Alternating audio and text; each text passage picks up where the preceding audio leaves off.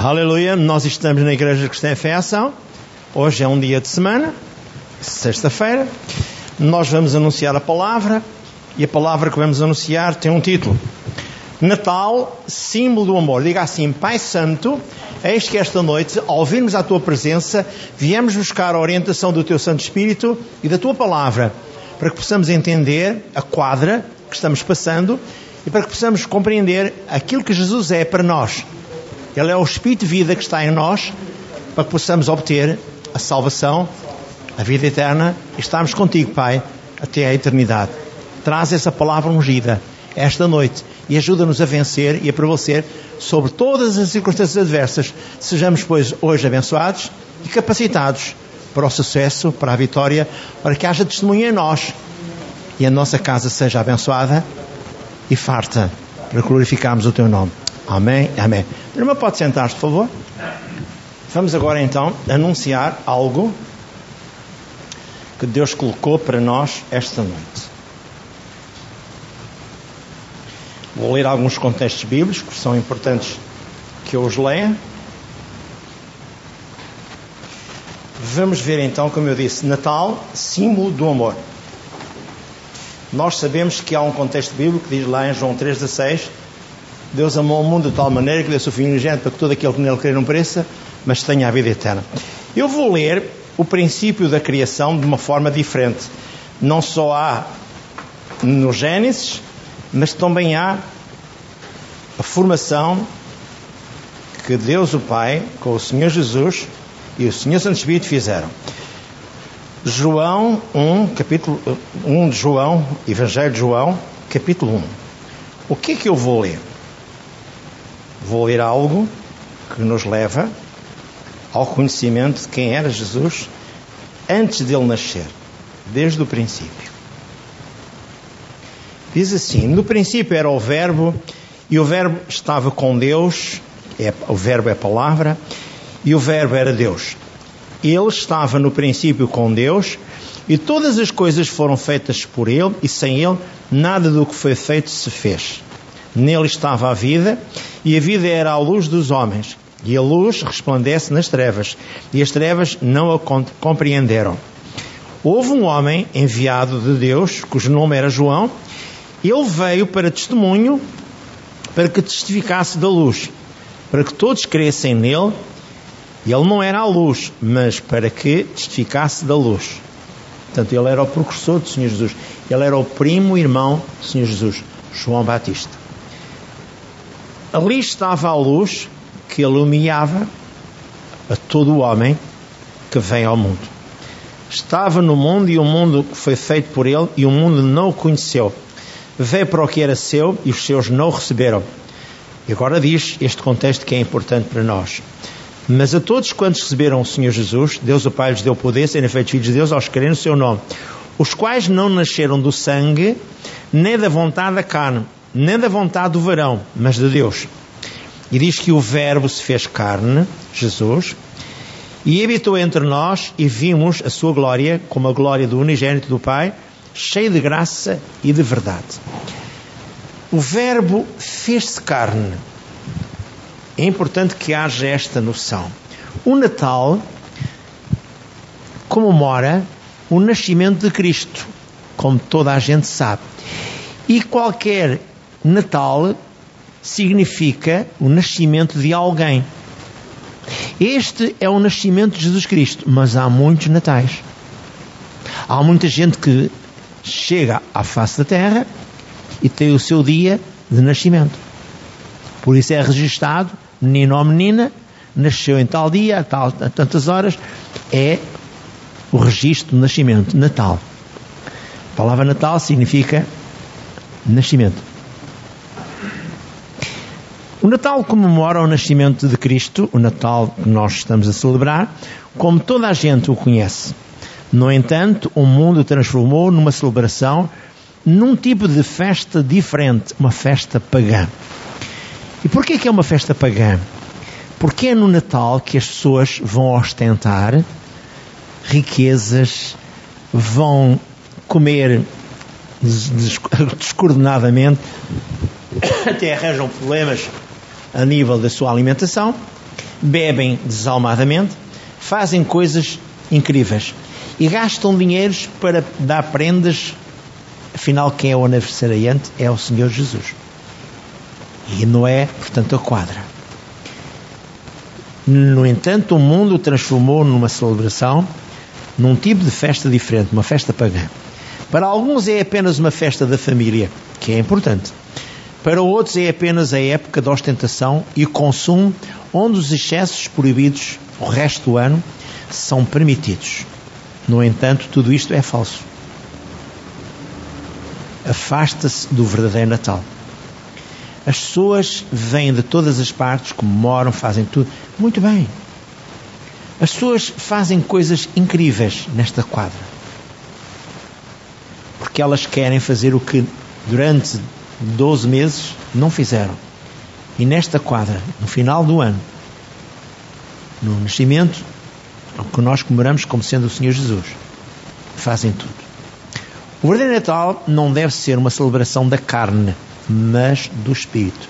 Há pouco estávamos a falar de uma mulher que se converteu quando o Espírito Santo entrou nela e ela estava lendo uma Bíblia, ela era uma mulher muçulmana, e como Deus fez com que aquela mulher fosse transformada.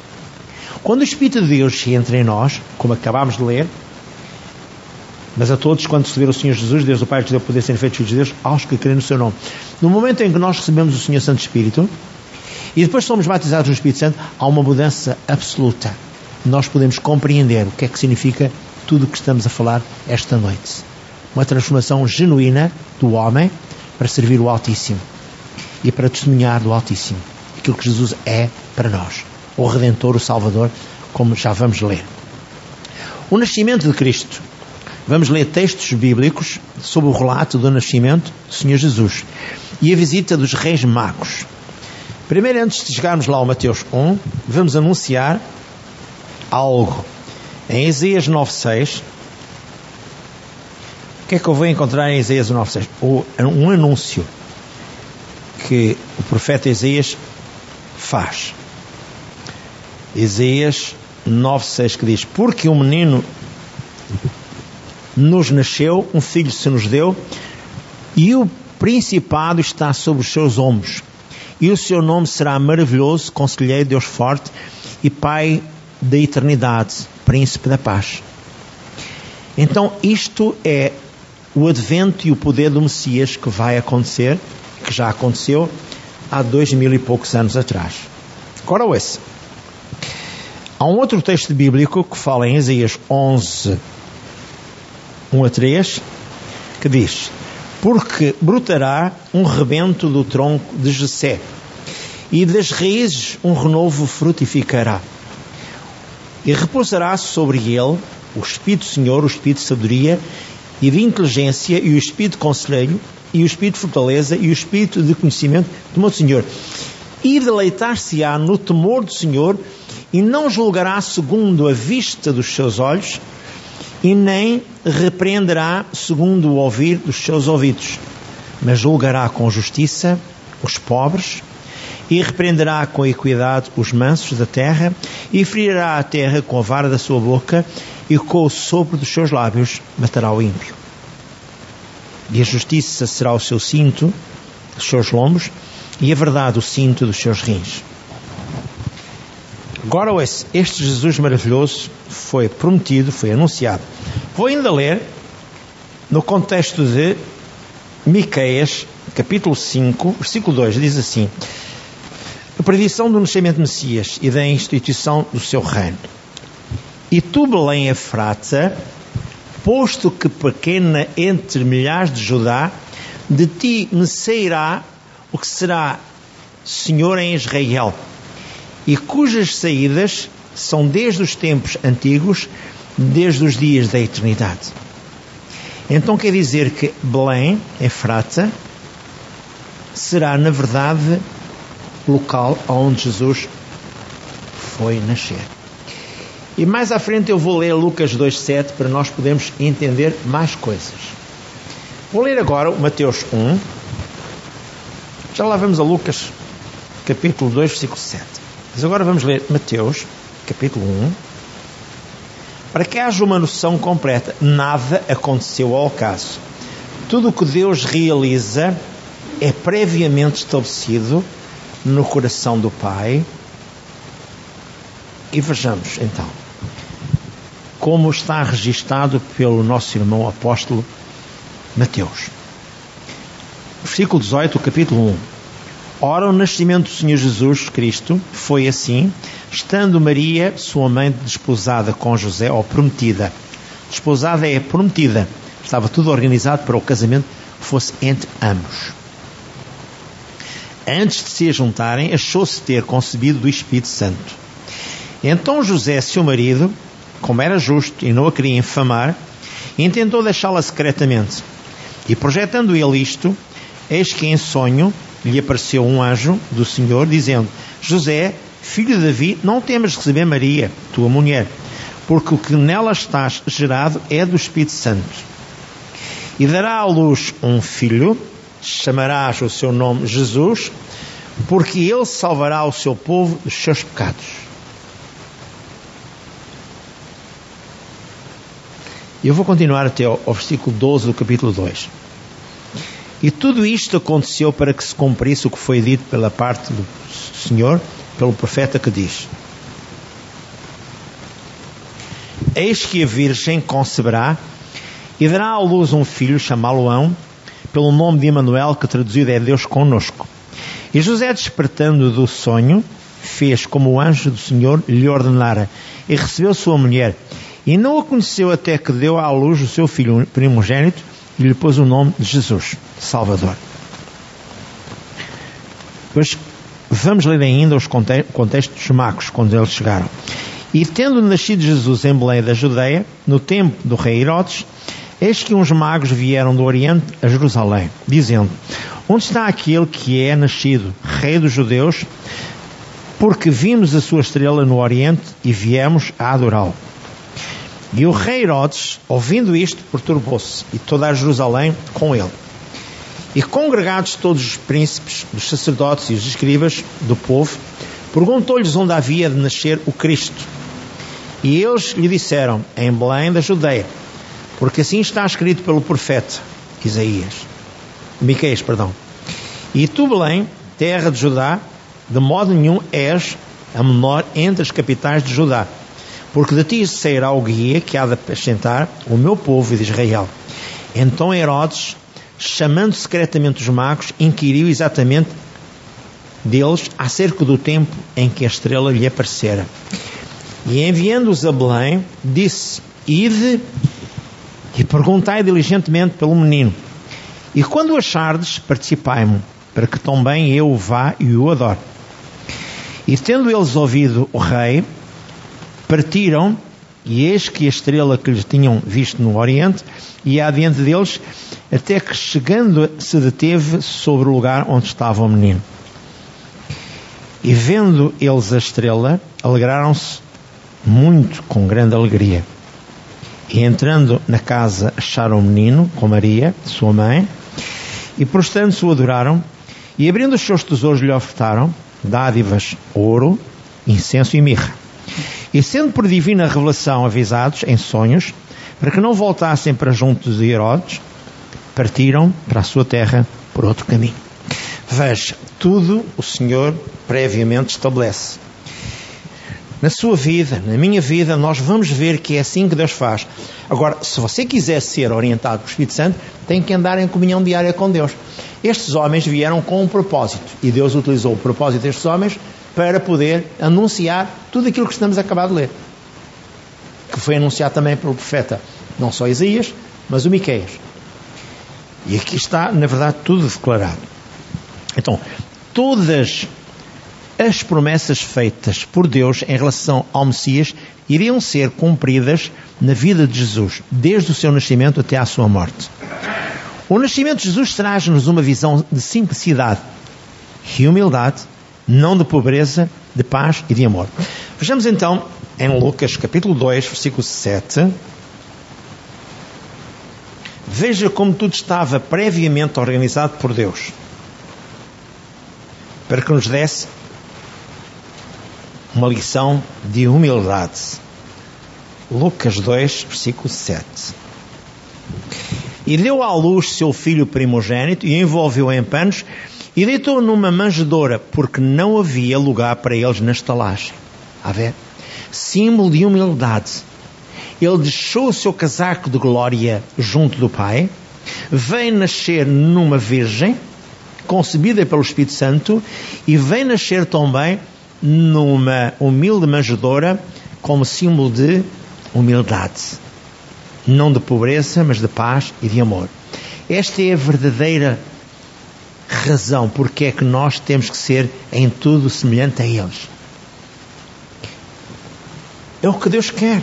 Deus está a tentar explicar-nos esta noite que o problema do homem é ostentar. Toda a gente gosta de ser grande. Não importa os meios para atingir os fins, diz o povo lá fora. Mas Deus quer que nós sejamos humildes, mas ousados, determinados e aguerridos. E vamos buscar o melhor da terra, como diz lá em Isaías 1,19. Se quiseres, se fores obediente, comerás o melhor da terra. Recorda-me uma história real entre Jesus e, e o Kenneth Egan, que ele disse: Eu estou pronto, eu arranjo-me já. Disse: Não, não. Não é uma questão de estás pronto ou arranjaste já. Não. Tu vais ter que confiar naquilo que eu estou a dizer para poderes obter tudo mais. Porque ele agora iria deixar de ser pastor de 12 anos numa igreja, iria ser pastor itinerante de igreja para igreja aos lugares onde o Espírito Santo achava que ele devia ir. Esta é a verdade bíblica.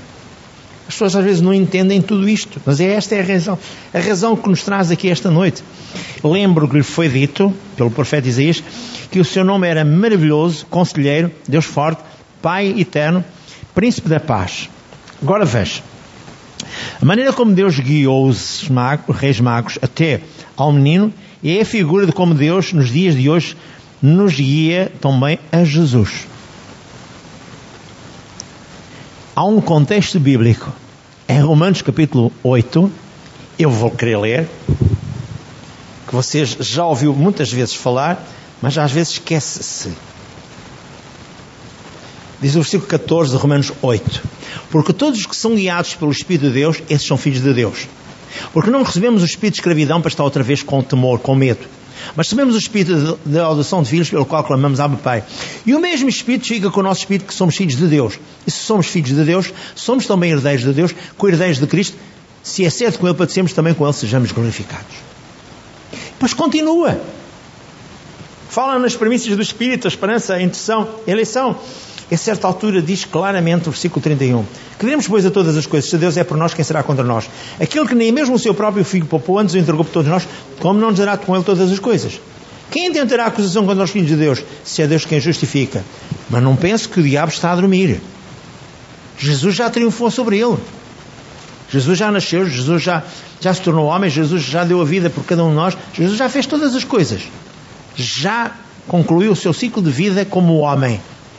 Agora compete a nós entender tudo isto, para que possamos fazer aquilo que Ele quer que nós façamos. Já lá vamos. Então já sabemos como é que vamos ser guiados por Deus, pelo nosso Espírito, com o Espírito Santo. Os reis magos nos mostram como agir ao adorarem o menino, oferecendo ofertas valiosas como o ouro, o incenso e a mirra. Eles não fizeram mais do que reconhecerem a divindade de Jesus ao chegarmos aos dias de hoje, já não perante o menino, porque já cresceu, mas perante o Senhor, o Senhor dos Senhores, o Rei dos Reis, devemos ter a mesma atitude que aqueles três homens tiveram naquela altura.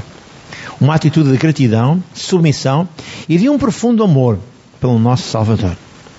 Recordo, e vou falar provavelmente no próximo domingo, o ouro significa pureza. O incenso significa a adoração. E a mirra era aquilo que Jesus ia passar na cruz do Calvário. Foi magoado, maltratado, para poder dar a vida por si e por mim. Foi, na verdade, este o símbolo do ouro, do incenso e da mirra.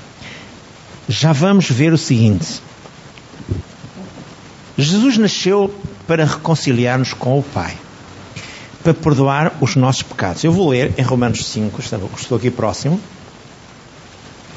Ele não vem em vão. Romanos 5, 8 até 10, que diz assim: Mas Deus prova o seu amor para conosco, que Cristo morreu por nós, sendo ainda nós pecadores. Logo, muito mais agora, sendo justificados pelo seu sangue, seremos por ele salvos da ira. Porque se nós, sendo inimigos, fomos reconciliados com Deus pela sua morte, pela morte do seu filho, muito mais estando agora reconciliados com ele, seremos salvos pela sua vida. E não somente isto, mas também nos gloriamos em Deus por nosso Senhor Jesus Cristo, pelo qual agora alcançamos a reconciliação. Depois ele veio também com um propósito: dar-nos vida eterna. João 3,15 e João 3,36. Aquele que recebeu Jesus, crê nele, tem a vida eterna. E há outro contexto, em 1 João faz a mesma análise, a mesma observação. Vejamos mais.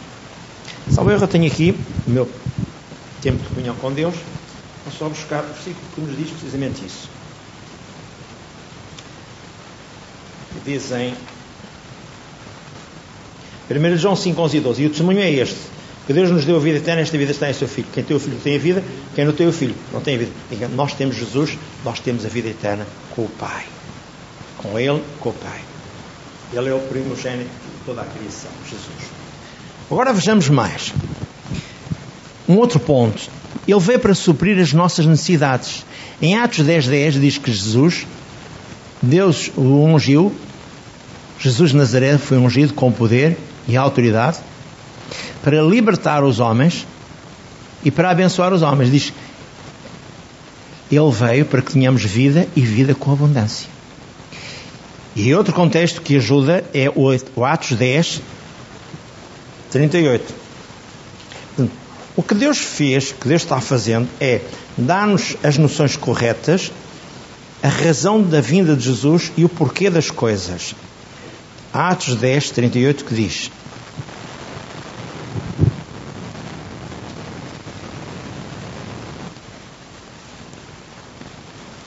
como Deus ungiu Jesus de Nazaré com o Espírito Santo e com a virtude, o qual andou fazendo o bem e curando a todos os oprimidos do diabo, porque Deus era com ele. É a mesma coisa Jesus quando nos dá, já como homem, já como no seu ministério de três anos e meio, ele diz-nos, o Marcos 16, 15 a 18, diz precisamente isto. Faríamos, na verdade, as coisas que ele mandou fazer impunhamos as mãos sobre os doentes, expulsávamos demónios, fazíamos tudo. E o Senhor estava sentado à direita do Pai, observando tudo e, e concordando connosco em tudo aquilo que era, que era feito e é feito. Foi para isso que Jesus veio para nos libertar do cativeiro. Socorro bem presente na tempestade. Mateus 14, 31 fala de como Pedro, aflito, recorre a Jesus e questiona. Mateus 14, 31. E logo Jesus, estendendo a mão, disse-lhe: Homem de pouca fé, por que duvidastes? Eu vou ler o versículo 29 que diz: E vem Pedro, e vem, ele questionou se podia ter com ele. Pedro questionou Jesus se podia ter. Ele descendo do barco, andou sobre as águas para ir ter com Jesus, mas sentindo o vento forte, teve medo e começou a ir para o, o fundo. Clamou dizendo: Senhor, salva-me. O que Jesus, estendendo a mão, segurou e disse: Homem de pouca fé, por que duvidastes? Acontece isto com muita gente que frequenta a casa do Senhor. Eu dei um exemplo aqui há dias sobre o crente e o cristão. O crente é um homem emotivo que anda dentro da igreja, cristão é aquele que tem a plena certeza e aquilo que anda a fazer com Deus. Ele dá as mãos ao Senhor e anda de mãos dadas com o Espírito Santo para realizar a obra de Deus.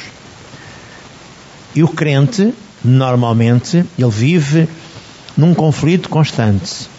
Porque ele é um crente, mas é um homem com emoções. Só acredita naquilo que vê, naquilo que é aparente. Esta é a verdade bíblica das igrejas. Ele veio também para libertar-nos do poder das trevas. Em Colossenses 1, 13 e 14, eu vou ler-vos. O que Jesus veio fazer é tão somente esta maravilha libertação total do homem de Deus. Colossenses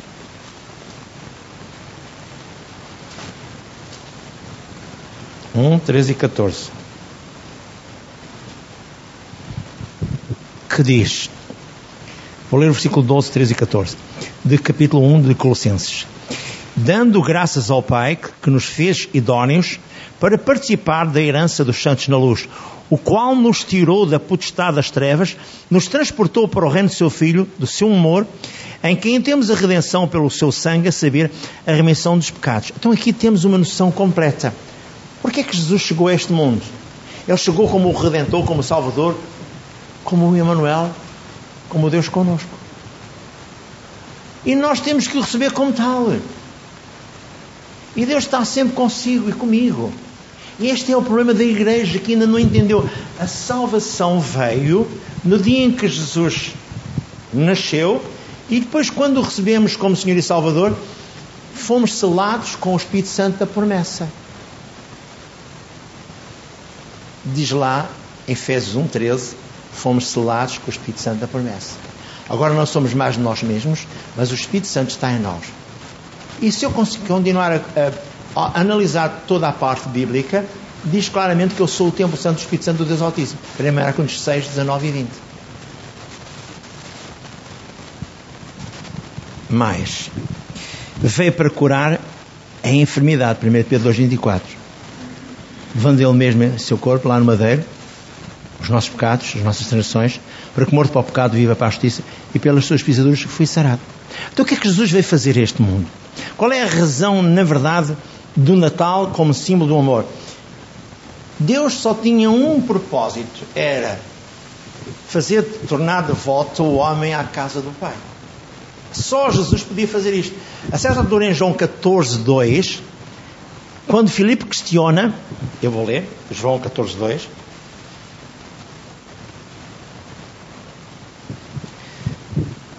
Ele diz no versículo 1, João 14, 1. Não se turbe o vosso coração, crede em Deus, crede também em mim, diz Jesus. Na casa de meu pai há muitas moradas, mas se não fosse assim, eu vos teria dito: vou-vos preparar lugar. E se eu for e vos preparar lugar, verei outra vez e vos levarei para mim mesmo,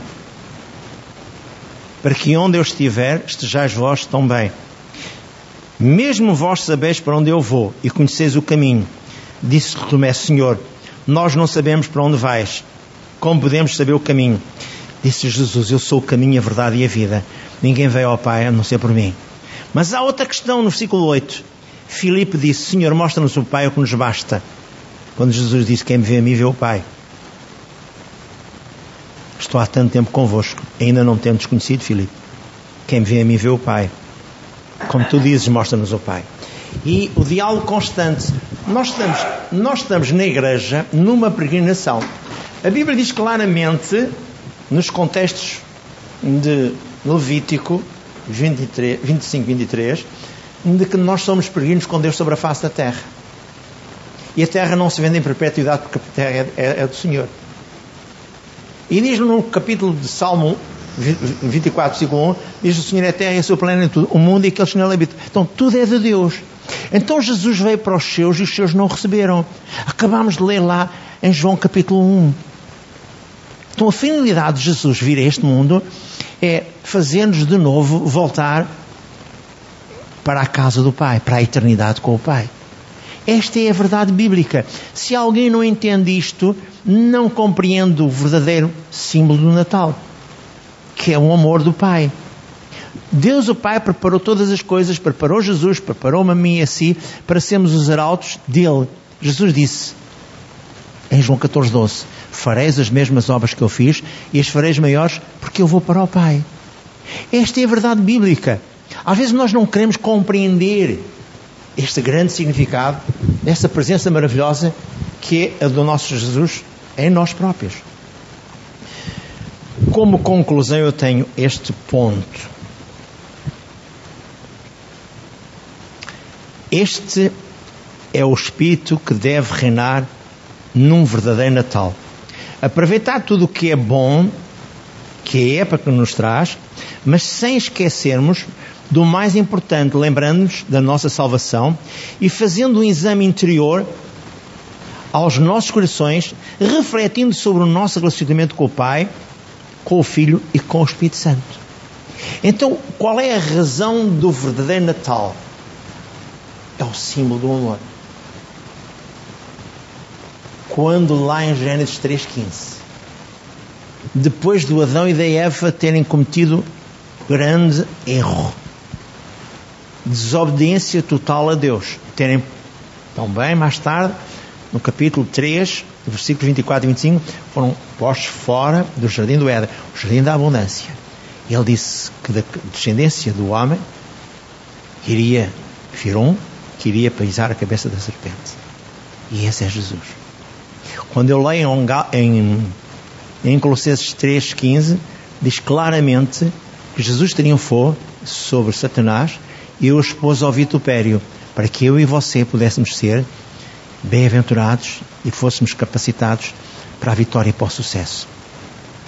De tudo aquilo que eu posso tirar esta noite é lembrar mais uma vez que o Espírito Natal é completamente distinto daquilo que o homem e a mulher natural faz. O verdadeiro Natal não deve ser uma celebração da carne, mas do Espírito. Ler só um contexto em 1 Coríntios, capítulo, salvo erro, 2, que o Paulo diz, fala sobre a igreja, uma igreja neotestamentária. Capítulo 2, versículo 9, que diz: Às vezes nós não entendemos bem o que é que Deus quer transmitir-nos. Mas o Paulo é bem claro aos irmãos de Corinto e diz-lhe assim no capítulo 2, versículo 9: Mas, como está escrito, as coisas que o olho não viu e o ouvido não ouviu e não subiram ao coração do homem são as que Deus preparou para os que o amam. Mas Deus nula revelou pelo seu Espírito, porque o Espírito penetra todas as coisas, ainda que as profundezas de Deus. Porque qual dos homens sabe as coisas do homem, senão o Espírito do homem que nele está? Assim também ninguém sabe as coisas de Deus, senão o Espírito de Deus. Mas nós não recebemos o Espírito do mundo, mas o Espírito que provém de Deus, para que pudéssemos conhecer o que nos é dado gratuitamente por Deus, as quais também falamos, não com palavras de sabedoria humana, mas com as que o Espírito Santo ensina, comparando as coisas espirituais com as espirituais. Ora, o homem natural não compreende as coisas do Espírito de Deus, porque lhe parecem loucura. E não as pode entender, porque elas se discernem espiritualmente. Mas o que é espiritual discerne tudo. E ele de ninguém é discernido. Porque quem conhece a mente do Senhor para que possa instruí-lo? Mas nós temos a mente de Cristo. A mente de Cristo significa que nós estamos renovados diariamente com a palavra de Deus. Romanos 12, 2. Para que possamos entender a vontade de Deus e a verdade de Deus, precisamos renovar a nossa alma diariamente com a palavra de Deus. Não há outro jeito, não há outro método. Para concluir, para alguns, a festa do Natal é uma festa de família. Para outros, é apenas uma época de ostentação e consumo, onde os excessos proibidos o resto do ano são permitidos. No entanto, tudo isto é falso e afasta-nos do verdadeiro Espírito Natal. O que Deus pretende de si de mim é que, ao comemorarmos o Natal, possamos entrar em adoração contínua a Deus por tudo o que Ele fez por nós, pela realidade de Deus em nossas vidas. É isso que nós precisamos. Vamos ficar de pé. E vamos dizer assim, Senhor Deus e Pai, obrigado pela palavra que nos transmitiste. Obrigado pelo Jesus que nos enviastes para nos reconciliarmos contigo, Pai. Obrigado porque este Jesus maravilhoso veio em carne para poder suportar a afronta que havia entre nós e a tua pessoa, Pai. Como está escrito em Romanos capítulo 8. Romanos capítulo, capítulo 6 Senhor, opera já esta noite e enche-nos da plenitude da tua presença. E tudo aquilo que estamos a fazer de errado, Senhor, muda em nós, Pai. Que a compreensão e o discernimento venha sobre nós esta noite. E nós possamos ser arautos da verdade e possamos anunciar o Natal como tu queres que seja anunciado. O verdadeiro Natal significa a libertação do homem para viver a eternidade com Deus com o Pai. Nós te agradecemos tudo o que estás a fazer por nós e a revelação da tua palavra fique bem gravada nos nossos corações. Sejas tu um conosco, já esta noite. Louvado seja o teu nome. Amém e amém.